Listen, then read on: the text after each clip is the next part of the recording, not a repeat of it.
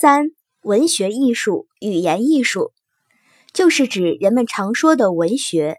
由于文学总是以语言的手段来塑造艺术形象，反映社会生活，表达作者的思想感情，语言作为艺术媒介和基本材料，始终发挥着重要作用。因此，人们一般将文学称之为语言艺术。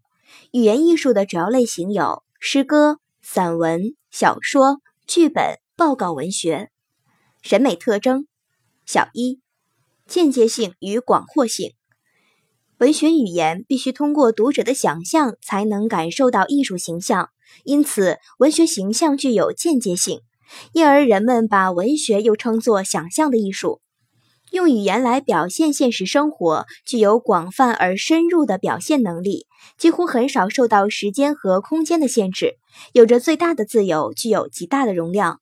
真可以说是观古今于须臾，俯四海于一瞬，能够突破客观时间，实现时间和空间的自由延伸，全方位、多角度地展示广阔而复杂的社会生活。小二，情感性和思想性，文学的情感性越浓烈，越能感染读者，就越富有艺术魅力。抒情诗、抒情散文等情感类文学自然离不开情感性。小说、报告文学、叙事诗等叙事类文学同样离不开情感性。语言艺术的思想性在深度和广度上也远远超过了其他艺术形式。小三，结构性与语言美。